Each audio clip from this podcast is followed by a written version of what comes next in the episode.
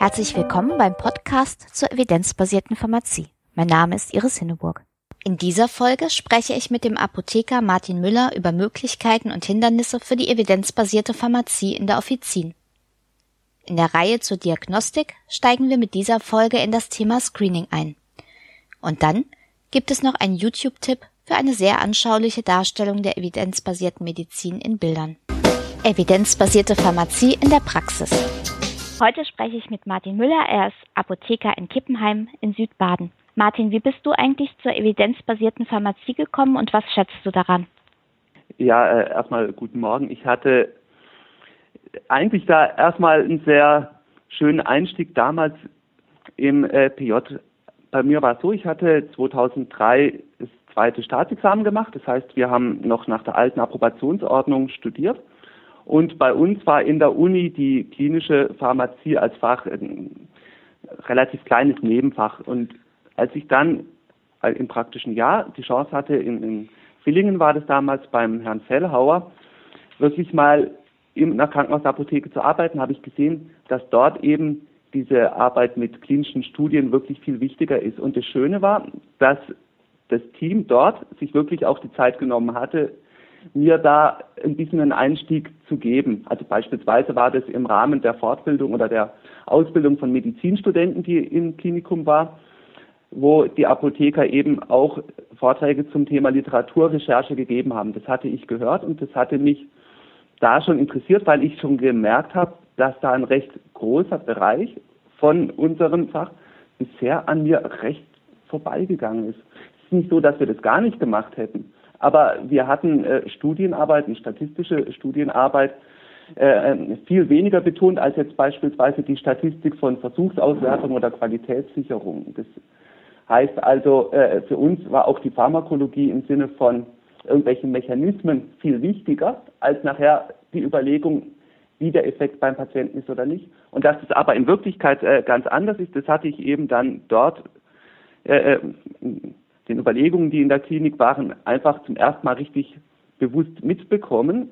Und als dann ähm, klar war, dass ich nach diesem halben Jahr in der Klinik am Schluss auch wieder zurück an die Uni gehe, um dort dann zu promovieren, hatte der Herr Fellauer mir empfohlen, in Freiburg, wo ich später auch die Promotion gemacht hatte, mich mal bei dem Cochrane-Zentrum zu melden, denn diese bieten ja relativ regelmäßig äh, Kurse an als Einführungskurse in diese ähm, systematische Arbeit mit, über, äh, mit, mit Studien.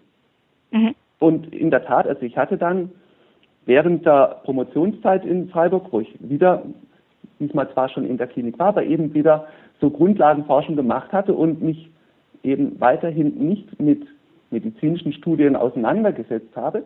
Aber in der Zeit hatte ich dann doch mal auch die, die Zeit und die Gelegenheit, dieses Seminar zu machen was ich wirklich auch an der Stelle gerne allen empfehlen kann. Das ist tatsächlich so, dass ich da in zwei Tagen mit einem relativ intensiven Seminarprogramm, aber wirklich schön an das Thema herangeführt wurde. Und das für mich eigentlich Wichtigste war, dass es nicht nur inhaltlich spannend war, sondern dass es dem Team damals eben auch gelungen ist, das in einer Form zu machen, die begeistert. Also in der Tat war das so ein bisschen äh, ähm, ja, immer wieder in, in spannenden Beispielen eingebunden. Die konnten beispielsweise die Fragestellung nach, nach Bias erklären mit einem mit einer Flasche Sekt, in der ein Löffel oder kein Löffel drin mhm. Also immer wieder so, so Beispiele aus dem Alltag, die die man recht gut äh, verstehen konnte und die aber dann recht schnell wieder und das fand ich, also ich, ich krieg's im Nachhinein gar nicht zusammen, aber es ist spannend, dann das so darzustellen, dass dann zwei Sätze später wieder ein Bezug zu einer ernsthaften medizinischen Studie besteht. Und genau in dieser Art wurde es eben dort präsentiert. Und genau das hat mich dann auch so am Schluss begeistert, eben zu sehen, dass es tatsächlich eben den Ansatz erstmal gibt, Studien oder eben medizinische Daten wirklich mal systematisch zu hinterfragen. Das war natürlich dort auch wirklich der Schwerpunkt, wirklich mal sich im Vorfeld zu überlegen, welche Patientengruppe betrifft die Fragestellung überhaupt. Dass ich mir wirklich auch versuche, Kriterien aufzustellen, anhand derer ich dann in die Literaturrecherche gehe, dass ich also sehe, dass ich wirklich versuche, nicht einen Fehler so zu ähm, gestalten, dass ich mir willkürlich irgendwelche Studien anschaue, die ich gerade finde, so ungefähr die erstbesten, die oberen Suchtreffer, sondern dass ich wirklich einen Weg habe, das Ganze so systematisch wie es eben geht zu machen und dass das nachher dazu führt, dass man eben auch nachher eine, ähm, zumindest versucht, sich sowas wie einer richtigen oder einer absoluten Wahrheit zu nähern. Also das, äh, der Begriff der absoluten Wahrheit ist natürlich ein bisschen hoch gesagt, aber das, das war jedenfalls da vor, vor diesen ähm, 2006 oder wann ich da war, so ein bisschen die Stimmung für mich, dass es wirklich jetzt plötzlich so was Wichtiges ist, auch im Sinne von der Patientenrelevanz oder der Praxisrelevanz, mhm. weil das war nachher ja das ähm, für mich eigentlich Interessante. Mir ist klar geworden, also dass es wirklich ja nicht im Zweifelsfall nicht darauf ankommt, dass irgendein Wirkstoffmolekül zwingend an dieser oder jener Rezeptorstruktur bindet. Das ist natürlich spannend und wichtig, aber am Ende muss doch die Frage vor allem mal stehen, hilft das dem Patienten oder hilft es besser oder weniger gut als eine Vergleichsbehandlung? Genau, vielleicht kann man statt absoluter Wahrheit ja sagen, das, was wir bestmöglich erkennen können, was tatsächlich beim Patienten ankommt. So vielleicht, ne? Ja, das ist wahrscheinlich noch mhm. viel besser formuliert. Und vor allem, was da noch eben wieder drinsteckt, ist, dass das Ganze eben auch so einen selbstkritischen Ansatz in sich trägt. Also im Sinne von, es soll hinterfragt, also die Daten, die ich da habe, sollen hinterfragt werden. Ich werde eben nicht sagen, ich habe eine Studie gemacht und da kam dies und jenes raus oder ich habe die Studie und deshalb ist das jetzt so und Punkt. Sondern, so habe ich es eben wahrgenommen, dass es versucht wird, wirklich eben zu belegen, dass man auch den Inhalt dieser Studien einfach erstmal in einer Form auch kritisch hinterfragt, ob das, ja. was gemacht wurde, überhaupt zu der Fragestellung passt, die ich habe und ob das überhaupt überzeugend ist, beispielsweise was jetzt die Endpunkte angeht. Ja. Ähm, in der Zeit gab es auch natürlich spannende Beispiele. Ich erinnere mich noch recht lebhaft an diese COX-2-Thematik, die bei uns im Studium bereits als, als galt damals noch als sehr vielversprechend. Da war die mhm. Idee, wenn ich jetzt viel systematischer, also eben nur eine Zyklooxygenase ansteuere, dann erwarte ich ein Arzneimittel, was besser wirkt und ne weniger Nebenwirkungen hat. Und ähm, wir wissen, es hat sich eben anders herausgestellt, wenn man ja. nämlich einfach nur den richtigen Endpunkt nimmt. Und ich meine, damals war der Endpunkt sogar tot. Letztlich mhm. kam heraus, dass, dass die Behandlung eben keineswegs von Vorteil ist. Ja. Obwohl es nach dem Wissen, was ich an der Uni gelernt habe, eigentlich ja nur Vorteile hätte haben sollen. Das sollte uns ein warnendes Beispiel für die Zukunft immer sein, ne? Ja. ja, ja, genau. Und dann eben auch etwas später und aber für mich mindestens genauso spannend. Und für dieses ganze Thema war die Geschichte mit der Health-Lösung, also äh, diese Hydroxyethylstärke. Ja.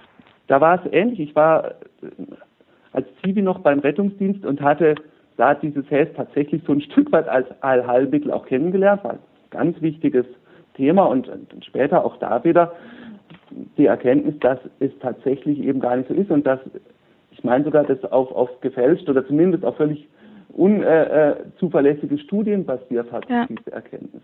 Also es gibt einfach viele Punkte, wo man merkt, es ist sinnvoll, wirklich an der ersten Stelle mal einen Patienten zu nehmen und zu gucken, was ist für einen Patienten wirklich das sinnvolle Ergebnis. Das ist auf jeden Fall mal dieser Ansatz, auch mhm. auf dieser abstrakten Ebene, warum mir das Thema, warum mich das so begeistert oder. Begeistert hat und, und auch immer noch einfach beeindruckt, wenn ich sowas, äh, wenn ich mich damit beschäftigen kann. Ja. Das ist ja jetzt erstmal, hast du schon richtig gesagt, so eine sehr abstrakte Ebene und dann kommt man in die Apotheke, steht am HV-Tisch, so wie du das, wie dir das ja auch gegangen ist. Und ähm, dann hast du ja wahrscheinlich auch den Anspruch, das in irgendeiner Weise in der Apotheke auch umzusetzen. Vielleicht kannst du ja mal ein bisschen erzählen, an welchen Stellen ist es eigentlich gut möglich oder wo hast du da gute Erfahrungen mitgemacht? Also das stimmt natürlich, als wenn äh, äh, geht es ja genau darum, dass man das Ganze auch in die eigene Praxis und, und auf die eigenen Patienten oder Kunden oder wie auch immer äh, anwenden kann. Und äh, ich muss aber zugeben, dass das natürlich dann schon wesentlich schwieriger werden kann. Das Schöne ist, es funktioniert. Es gibt wirklich manchmal auch äh, bei uns in der Umgebung, und ich halte die für relativ durchschnittlich jetzt für eine Offizinapotheke, es gibt doch immer wieder Fragestellungen, dass ein Patient kommt und ein Kunde kommt und ähm, beispielsweise, ich hatte Fragen, ob man jetzt diese oder jene äh, Chemotherapie machen soll. Schöne auch an der Stelle, es gab bereits ein Beratungsgespräch, natürlich bei den behandelnden Ärzten, aber sie wollten einfach noch mal eine Meinung haben.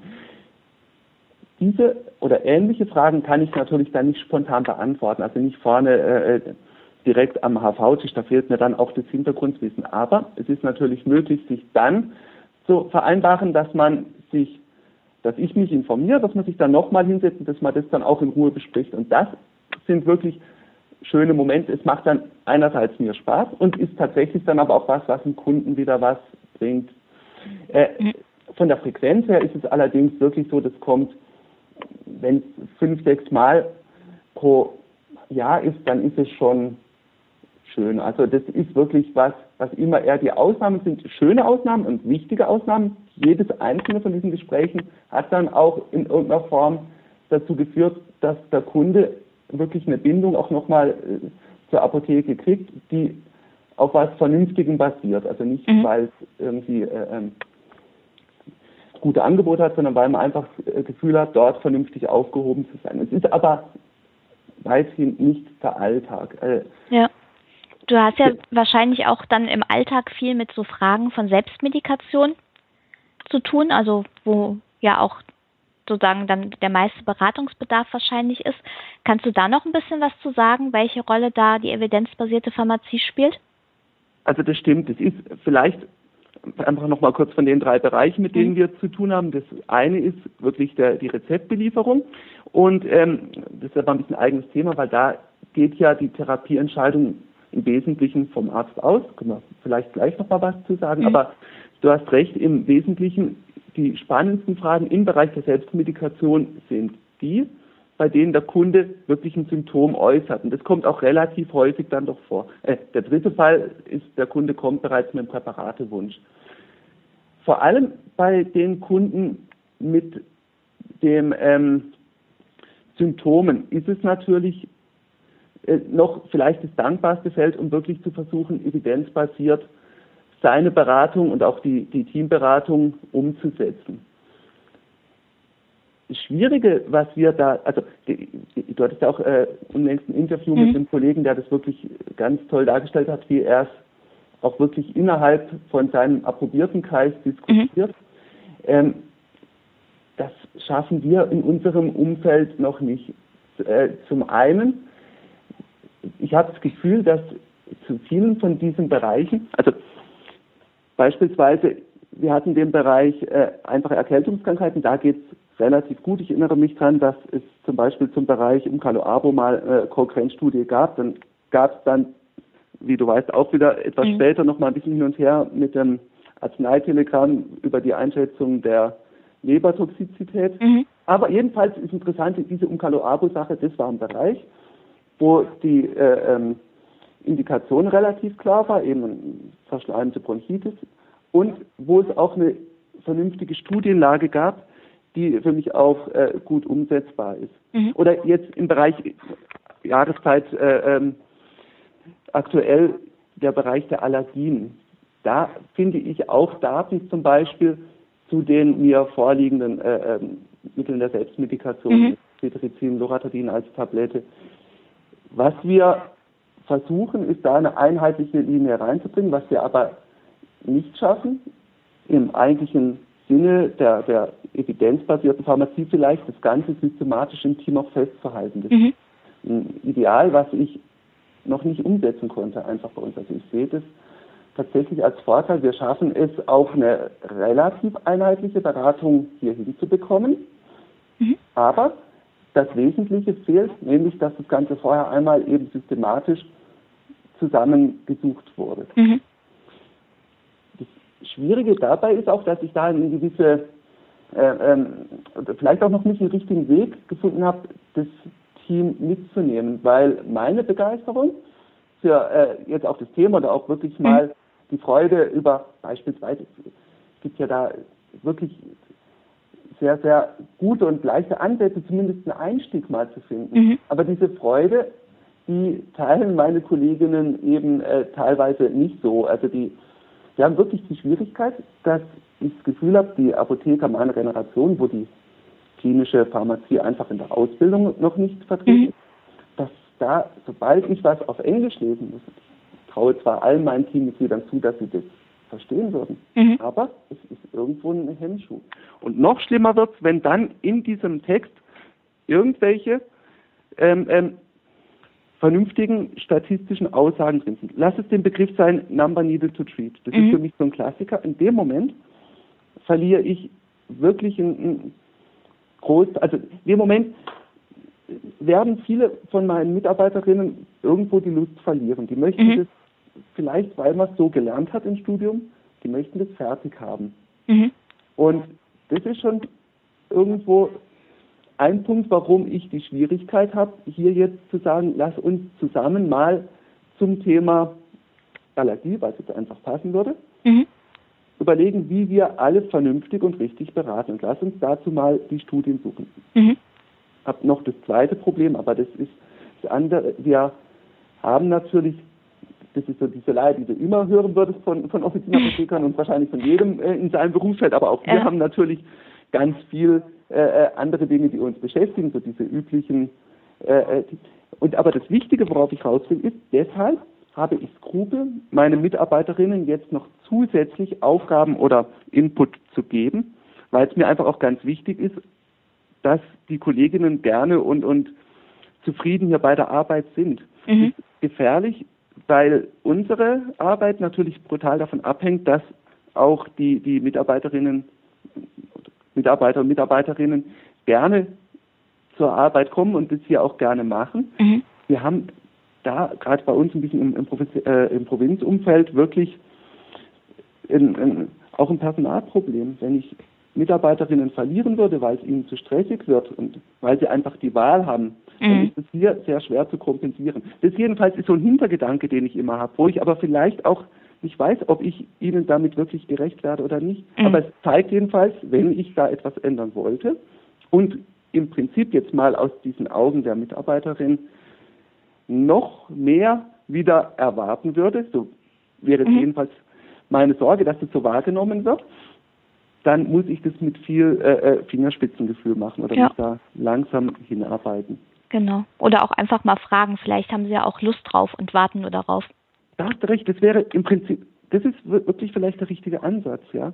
Das und was ich auch immer für wichtig halte, dass man wirklich versucht, selber halt als Vorbild das ein Stück weit einfach zu machen und, und wenn ich jetzt eben beispielsweise, das Schöne ist, ich hatte ja gesagt, es ist nicht so ganz leicht, das im Alltag umzusetzen. Mhm. Die andere Seite ist, es gibt aber Unterstützung.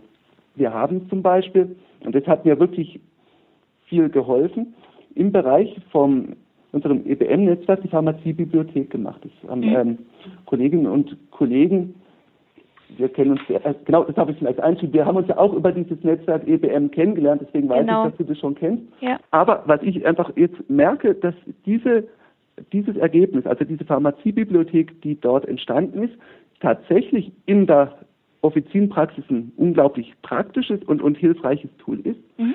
Einfach, du musst wissen, wir sind hier weit von einer Universitätsbibliothek. Ich habe hier im Prinzip einen relativ schlechten Zugriff auf Originalliteratur. Mhm. In, in, in so einer Einzeloffizienapotheke ist da wenig abonniert, was jetzt über Arzneimitteltelegramm und, und mhm.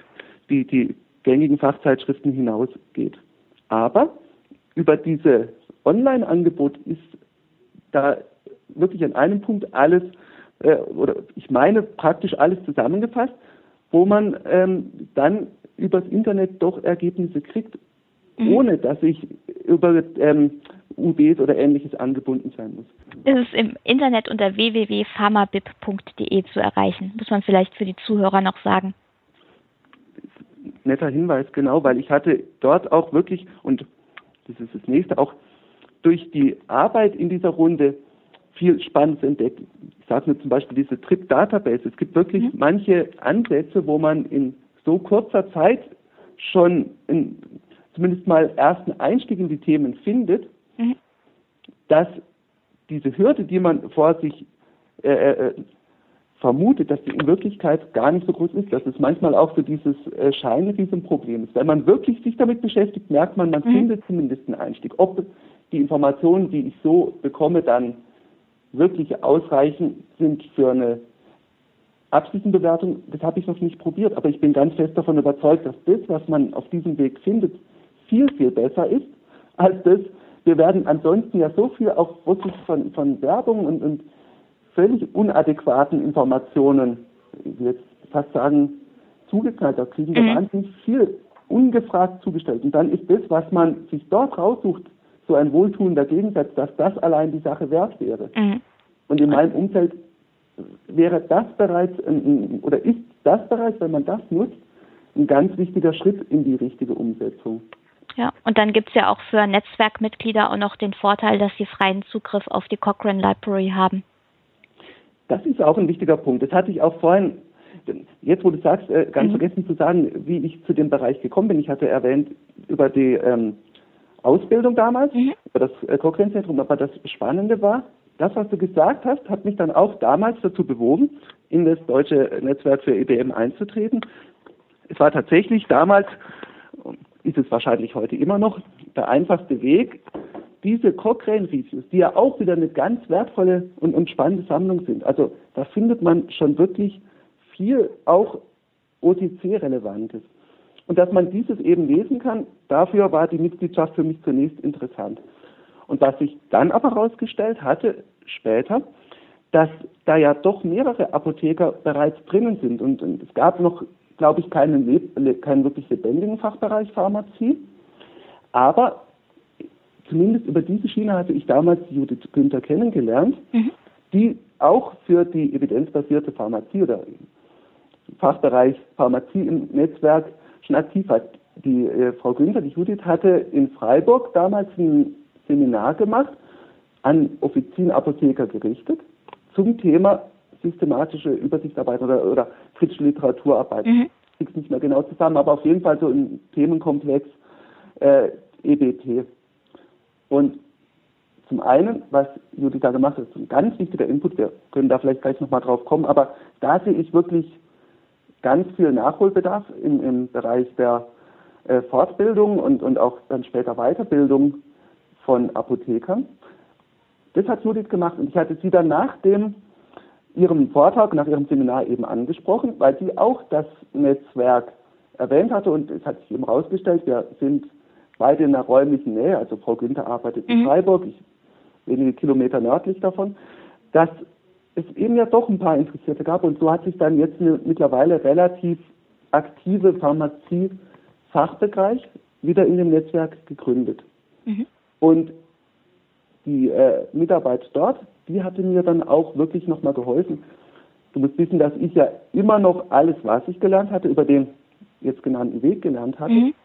Dort habe ich aber eben Kontakt zu Kolleginnen und Kollegen, die eben jetzt auch, äh, sei es jetzt durch, durch ihre Arbeit in der Krankenhausapotheke oder durch, durch ihre ähm, durch ihr langes Engagement in dem Bereich einfach schon viel mehr Wissen haben. Und, und es besteht dann tatsächlich auch ein bisschen Informationsaustausch, was mir auch nochmal wirklich geholfen hat, da einen Einstieg zu finden. Also das Netzwerk ist da schon für mich eine, eine ganz wichtige Station in dem Bereich. Mhm. Wir hatten doch davon, äh, wo ist vielleicht das Problem? Also warum traue ich mhm. das meinen Mitarbeiterinnen nicht? Mhm. Und eben, was ich weiß, ist, dass bei uns zum Beispiel im Team praktisch alle Kolleginnen, so wie äh, wir meine ich auch, tatsächlich in der universitären Ausbildung nach der alten Approbationsordnung, wir haben da zu wenig mitbekommen. Mhm. Und jetzt geht es genau darum, dass man durch zum Beispiel eben Fortbildung oder auch im Bereich der Weiterbildung, dass man genau dann das äh, ähm, wieder aufholt und nachholt. Deswegen freut mich das Engagement auch, wenn ich jetzt weiß, ich glaube, ihr hattet auch schon ähm, gemeinsam Seminare angeboten. Ich meine, ja, genau. dass die Judith, also Frau Günther mhm. im Bereich der Fachapotheker Weiterbildung Kurse anbietet. Und das, das hat wirklich, ähm, da sehe ich wirklich einen Schlüssel. Und vielleicht noch wichtiger, ich wünsche den Kollegen, die uns nachfolgen, da einfach eine viel fundiertere Grundbildung in der Uni. Mhm. Das ist ein Thema, wo du vielleicht auch mal nachhaken kannst oder nachfragen kannst, ich weiß nicht, wie der Stand der Dinge jetzt ist, aber ich bin davon überzeugt, er muss besser sein, als es früher war. Ja, das hoffen wir doch zumindest. Vielleicht, wenn wir noch mal ganz kurz zur Offizienpraxis zurückkommen, mhm. ähm, wenn man sich die Studienlage zu bestimmten Fragestellungen anguckt, wird man ja auch häufig dahin kommen zu sehen, das, was vielleicht so Renner im OTC-Bereich sind, sind jetzt, ist jetzt eigentlich gar nicht das, was für den Patienten den erwünschten Effekt hat, also wo man eigentlich abraten müsste. Jetzt hast du ja wahrscheinlich als Unternehmer auch das Problem, du musst ja trotzdem deine Mitarbeiter und deine Miete und deine Brötchen bezahlen. Wie gehst du denn dann mit so einem Konflikt um?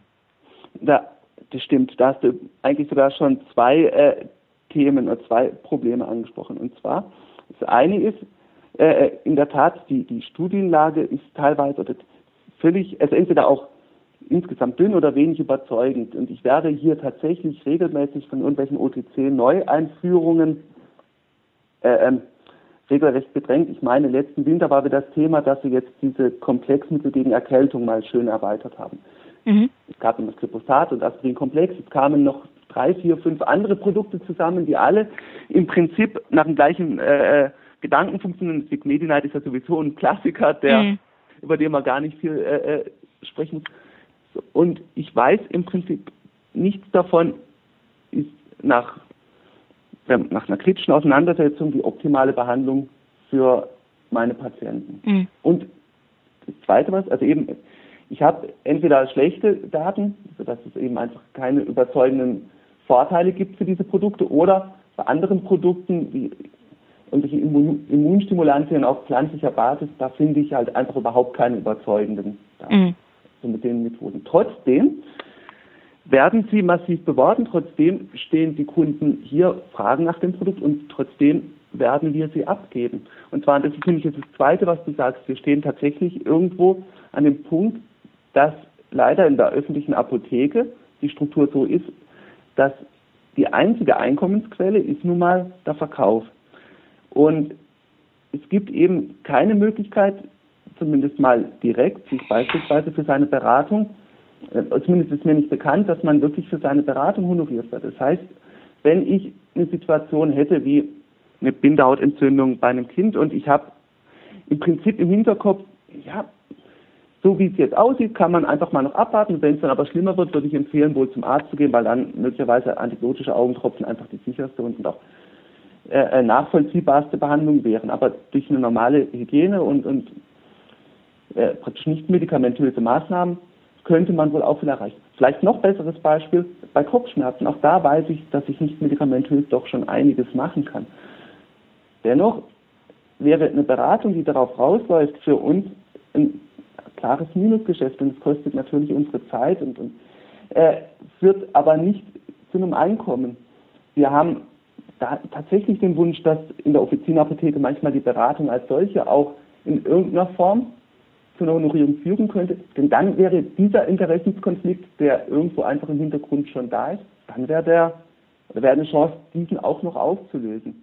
Hast du eine Idee, in was für einer Größenordnung so ein Beratungshonorar in der Selbstmedikation sein müsste, was sowohl euch was Substanzielles helfen würde, als auch für den Kunden noch akzeptabel wäre? Um ehrlich zu sein, wäre ich da völlig überfragt. ich befürchte, dass diese Überlegungen und auch in, in diesem berufspolitischen Kontext, der wahrscheinlich schon von, von Leuten, die wesentlich mehr davon verstehen, hin und her diskutiert werden.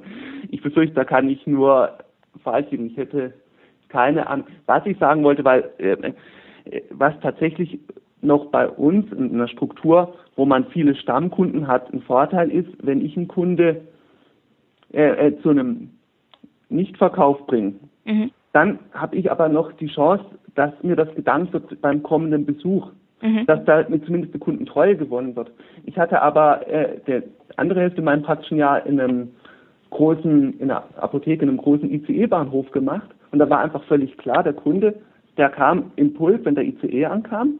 Mhm. Und den sehe ich einmal und muss dann auch noch in einer Umgebung verkaufen, wo natürlich der Druck durch Mieten etc. noch wesentlich höher ist als in einer äh, Struktur wie in äh, Kippenheim.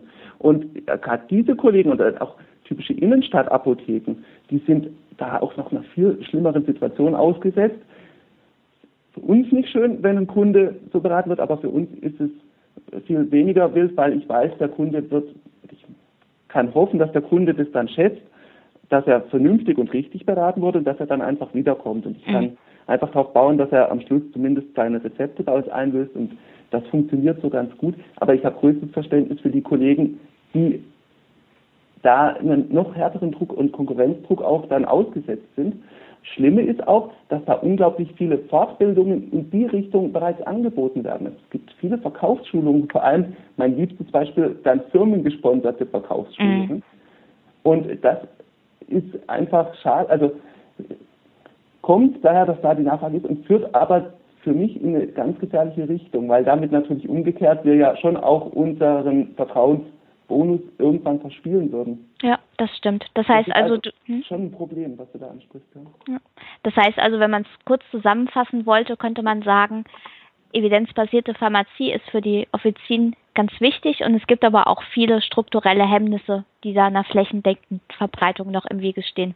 Das stimmt, also einfach, das wird schwer umsetzbar sein, dass man einfach sich mehr Zeit für eine gute Beratung nimmt einerseits, die andererseits auch im, wirklich im Sinne des Kunden teilweise zu einem weniger Umsatz führt, was tatsächlich manchmal die, die richtige Antwort wäre. Aber diese Kombination, die ist auf Dauer natürlich würde sich die nicht durchsetzen können. Also da habe ich einfach äh, äh Sorge, dass auch Apotheker, die jetzt nicht an erster Stelle jetzt die, die Eurozeichen in den Pupillen haben, aber auch da sowas, das habe ich selbst ich spüre, dass es manchmal ein bisschen wehtut, wenn der Kunde geht und nichts kauft. Man ist dann auch ein bisschen froh, wenn man es vernünftig beraten hat. Aber das Thema, das ist einfach da, das muss man sehen und, und muss ich auch respektieren, wenn das bei manchen Kollegen noch höher angesetzt wird. Manche haben auch ernsthafte einfach Existenzängste. Mhm. Und äh, also, ob die jetzt berechtigt sind oder nicht, das, das sei dahingestellt, aber das ist einfach immer ein Thema in, unserer, in unserem Bereich. Das heißt also, wir müssen, wenn wir evidenzbasierte Pharmazie weiter verbreiten wollen, eben nicht nur auf der inhaltlichen Ebene arbeiten, sprich Fortbildung und so weiter, sondern eben auch vielleicht ein bisschen politische Lobbyarbeit leisten, dass sich solche Sachen wie Vergütungsstrukturen mittel- ja, und langfristig in Ansätzen. Und ich meine auch zum Beispiel, wenn jetzt, äh, ähm, genau, das wäre schön und, und sicher ist ja, dass das nicht, also auf absehbare Zeit jetzt nicht auf der breiten Fläche und auch jetzt nicht unbedingt im Bereich der OTC-Beratung kommen kann. Leider nicht, aber das sehe ich nicht. Wo ich aber zum Beispiel denke, wenn es zumindest mal Honorierung gibt für Medikationsmanagement, was ja im RX-Bereich jetzt auch mal andiskutiert wurde. Mhm. Sowas wären schon die richtigen Signale. Dann danke ich dir für das Gespräch. Ja, gerne. Äh, genau, vielen Dank für die spannende Unterhaltung. Evidenzbasierte Pharmazie auf den Punkt. In den letzten Folgen haben wir uns mit diagnostischen Tests beschäftigt und der Frage, wie man ihren Nutzen bewerten kann. Dabei sind wir immer davon ausgegangen, dass der jeweilige Test durchgeführt wird, weil bei der betreffenden Person bestimmte Symptome aufgetreten sind. Es gibt aber auch den Fall, dass ein Test auf eine bestimmte Erkrankung oder einen bestimmten Zustand bei Menschen durchgeführt wird, die gar keine Symptome aufweisen. Dabei sind verschiedene Fälle denkbar. Bei einem Sicherheitstest vor der Verordnung eines Arzneimittels etwa will der Arzt überprüfen, ob das Medikament bei dem Patienten nicht möglicherweise bestimmte Schäden anrichtet. Ein Beispiel dafür ist etwa ein Schwangerschaftstest vor der Verordnung eines Arzneimittels mit hohem teratogenem Potenzial. Dann gibt es aber auch den Fall, dass man bei einem Menschen ohne Symptome nach Anzeichen einer bestimmten Erkrankung sucht, um diese Krankheit in einem möglichst frühen Stadium behandeln zu können. Diesen Fall bezeichnet man als Screening oder Früherkennungsuntersuchung. Screenings können in unterschiedlichen Settings stattfinden. In manchen Fällen gibt es qualitätsgesicherte Screening-Programme, in denen Maßnahmen zur Früherkennung unter vorgeschriebenen Rahmenbedingungen stattfinden. Ein Beispiel ist etwa in Deutschland das Programm zum Mammographie-Screening. Andere Screenings finden nicht in speziellen Programmen statt, werden aber dennoch von den gesetzlichen Krankenkassen für die jeweiligen Anspruchsberechtigten übernommen. Dazu gehört etwa das Screening auf eine gestörte Glukosetoleranz in der Schwangerschaft. Und schließlich gibt es auch Screening-Untersuchungen, die Patienten als Selbstzahlerleistung in Arztpraxen angeboten werden, etwa das Glaukom-Screening beim Augenarzt. Der Name Früherkennung drückt aus, was man sich von einem Screening erhofft. Dass man eine Erkrankung in einem möglichst frühen Stadium erkennen kann, um schwere Verläufe und Todesfälle durch eine entsprechende Behandlung zu verhindern. Im besten Fall kann ein Screening auf bestimmte Marker und eine anschließende Behandlung auch bereits das Risiko senken, die Krankheit zu bekommen. Dann wäre das Screening eine echte Vorsorgeuntersuchung. Allerdings ist dieser Fall bei Screenings eher selten. Die Früherkennung durch ein Screening kann auf verschiedene Stellen im Krankheitsverlauf abzielen. Einige Untersuchungen richten sich an Personen mit Risikofaktoren, andere dagegen suchen nach bereits vorhandenen pathologischen Veränderungen. Das Beispiel Diabetes verdeutlicht das. Ein Screening auf Übergewicht, familiäre Faktoren oder Störungen der Glukosetoleranz will Risikofaktoren erfassen. Die Risikofaktoren sind noch kein Symptom der Erkrankung, sind aber ein Warnhinweis, dass möglicherweise zu einem späteren Zeitpunkt die Erkrankung auftritt. Einen Patienten mit einem diagnostizierten Diabetes mellitus wird der Arzt in regelmäßigen Abständen auf nephropathische Veränderungen screenen, um Schädigungen der Nieren in einem möglichst frühen Stadium zu erkennen. Dann lässt sich unter Umständen ein Fortschreiten mit therapeutischen Maßnahmen verhindern oder verlangsamen. Bei solchen theoretischen Überlegungen ist jedoch Vorsicht geboten. Das beschriebene Modell geht davon aus, dass es eine klare Abfolge von Krankheitsstadien gibt, die zwangsläufig verlaufen. Das ist jedoch nicht immer der Fall. In manchen Fällen ist es auch möglich, dass sich ein bestimmtes Krankheitsstadium auch ohne Behandlung nicht weiterentwickelt oder sich sogar wieder zurückbildet. Ein solches Phänomen lässt sich etwa bei sehr frühen Stadien von Gebärmutterhalskrebs beobachten. In welchen Fällen kann ein Screening überhaupt ein sinnvolles Vorgehen sein? Entsprechende Kriterien wurden bereits 1968 im Rahmen eines WHO-Berichts aufgestellt und später vom britischen National Screening Committee weiterentwickelt. Einige der Kriterien beziehen sich auf groß angelegte Screening-Programme, andere dagegen gelten auch für individuelle Screenings. Die ausführliche Liste habe ich in den Show Notes verlinkt. Hier die wichtigsten der Kriterien. Die Erkrankung, nach der gesucht wird, sollte ein bedeutendes Gesundheitsproblem sein. Der natürliche Verlauf der Erkrankung sollte bekannt sein, inklusive der Entwicklung von der Latenzphase zur manifesten Krankheit. Und es muss feststellbare Risikofaktoren, Krankheitsmarker oder ein latentes bzw. frühes Stadium geben. Es muss einen einfachen, sicheren, präzisen und validierten Screening-Test geben. Es muss bekannt sein, wie der zu messende Parameter in der Bevölkerung verteilt ist, und es muss einen anerkannten Schwellenwert geben. Es muss klar sein, welche weiteren Abklärungen oder Behandlungen bei Menschen mit positivem Screening-Test sinnvoll sind. Es muss eine effektive Behandlungsmöglichkeit geben und den Nachweis, dass eine Therapie in einem latenten oder frühen Krankheitsstadium zu einem besseren Ergebnis für die Patienten führt als die Therapie in einem späteren Stadium. Besonders der letzte Punkt wird häufig kontrovers diskutiert. Einige Experten argumentieren, dass in manchen Fällen auch das Wissen um eine nicht heilbare oder schwer therapierbare Erkrankung dem Patienten für seine Lebensplanung helfen kann. Andere dagegen halten es nicht für ethisch, dem Patienten eine Diagnose einer Erkrankung im frühen Stadium mitzuteilen, an der man im Wesentlichen nichts ändern kann. Wie schwierig diese Abwägung im Einzelfall sein kann, kann man sich etwa am Beispiel Demenz vor Augen führen. In jedem Fall ist es wichtig, sowohl die positiven als auch die negativen Konsequenzen des Screenings in qualitativ hochwertigen Studien zu untersuchen.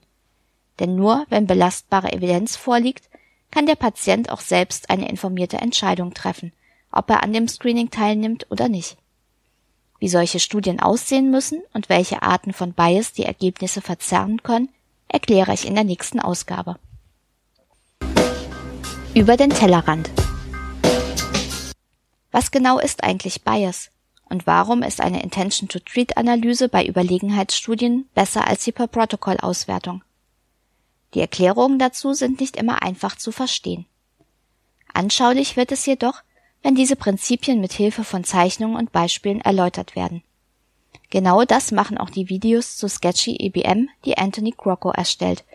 Er ist Pädiater und Associate Professor an der McMaster University in Kanada.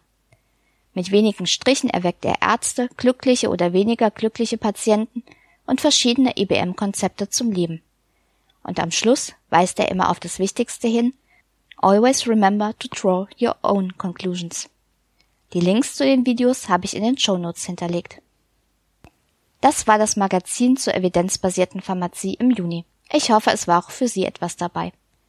In der nächsten Ausgabe geht es unter anderem mit dem Thema Screening weiter – dann schauen wir uns an, welche Arten von Bias in Screening-Studien auftreten können.